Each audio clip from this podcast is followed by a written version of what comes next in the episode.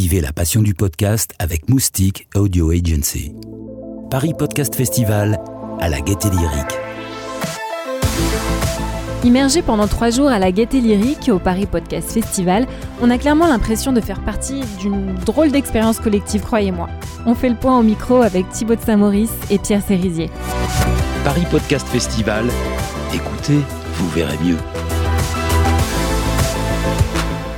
Pierre Cérisier, bonjour. Vous êtes directeur artistique et cofondateur du Paris Podcast Festival. Qu'est-ce que vous attendez de ce festival en fait? J'attends que les, les gens en fait s'approprient euh, ce festival, c'est-à-dire qu'ils y viennent pour se fabriquer des souvenirs, pour réfléchir ensemble sur le, podcast. On essaye de rester, euh, essaie de rester à taille humaine. C'est, pas forcément simple parce que entre la première édition et la deuxième édition, on a doublé les espaces disponibles, on n'a pas envie de devenir euh, un événement industriel qui serait un peu euh, désincarné ou euh, ne serait invité que finalement des gens qui composeraient le sérail, qui seraient des podcasteurs, des producteurs de podcasts, des diffuseurs de podcasts. On, veut rester ouvert au public. On, a créé ce, festival il y a deux ans en étant des auditeurs au départ.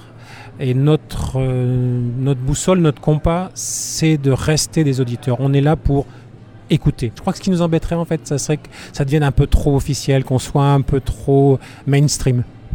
Et le risque éventuel d'être trop parisiano-centré, par exemple, vous en faites quoi? Alors là, on est parisien, on, donc on s'est installé à l'endroit où on, où on vit, mais je comprends la critique. Et pour y répondre, en fait, euh, j'aimerais bien qu'on fasse une chose, c'est qu'on puisse délocaliser ce, festival. Par exemple, on pourrait le, imaginer quelques jours, une édition, un, une sorte de off, ou je sais pas, à Lyon, ou à Bordeaux, ou à Lille. Je suis sûr qu'il y a des très très bons podcasteurs et des, des publics avertis dans ces, dans ces grandes villes. Et je pense qu'il faudra sans doute à terme y réfléchir. Vous me dites quel est votre podcast chouchou? Non, ça je peux pas, j'ai pas le droit. Merci beaucoup Pierre Cérésier.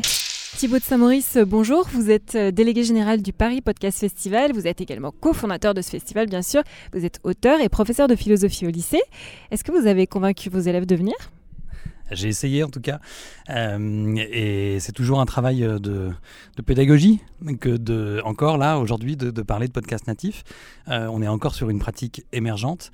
Et à ce propos, ce qui est intéressant, c'est qu'en ouverture du festival, on a eu euh, donc la, la, révélation, la présentation de, de l'étude faite par l'Institut CSA et Avas Paris sur les, les auditeurs de podcasts natifs. Et on se rend compte en fait que le cœur des auditeurs est un peu plus âgé que des élèves de lycée.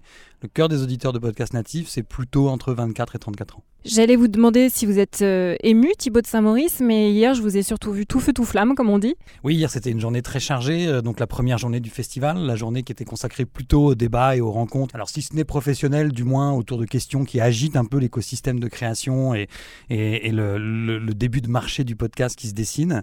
Euh, donc, c'était une journée, on a accueilli plus de 2000 personnes et, c'était une journée extrêmement dense, extrêmement dense avec tous les débats et toutes les tables qui étaient prévues, et extrêmement dense aussi parce que je crois que tout le monde du podcast était presque là, ou en tout cas représenté.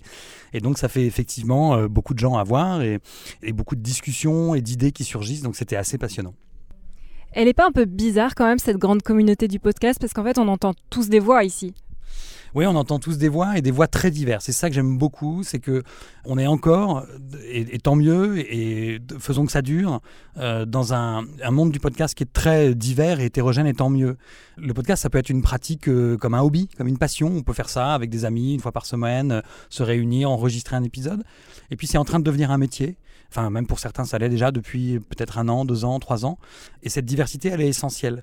Parce que le podcast, c'est pas un média, je vais employer un grand mot, mais c'est pas un média totalitaire, c'est pas un média d'uniformisation, c'est pas un média euh, où tout le monde doit trouver la même chose. Voilà, on a tous des paires d'oreilles qui sont différentes et donc euh, il faut mettre dedans des choses qui, soient voilà, le plus intimement adaptées à nos goûts, à nos préférences. Est-ce que c'est le média du brin de folie, en revanche?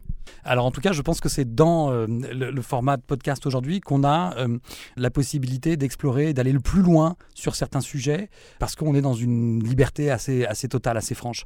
Vous en parliez tout à l'heure, cette étude euh, CSA qui a été révélée hier, c'est la première étude sur les Français et le podcast natif, alors que jusqu'à présent, les, les podcasteurs et les podcasteuses ne savaient pas qui les écoutait. Est-ce que vous ne pensez pas que ça va venir changer leur relation, peut-être même la galvauder? Parce que c'était intéressant ce mystère finalement. Ce qui est intéressant avec cette étude, c'est qu'elle traite enfin l'écoute du podcast natif comme n'importe quel autre média. Elle situe pour la première fois l'écoute de podcast natif comme une pratique médiatique et culturelle. Elle permet de comparer avec les autres pratiques. Donc c'est ça qui est pour moi le premier intérêt fondamental. Maintenant, est-ce que ça va galvauder la pratique des podcasteurs? Moi, je pense pas. Je pense que toute information et toute connaissance est bonne à prendre, au contraire, pour adresser euh, de façon encore plus pertinente son message, et puis pour essayer aussi de l'élargir et parce que cette étude, elle révèle aussi qu'il y a des marges à conquérir, enfin, qui sont plus que des marges. Il y a encore des, des, des grands territoires d'audience à aller explorer. Merci Thibaut de Saint-Maurice. Paris Podcast Festival, écoutez, vous verrez mieux.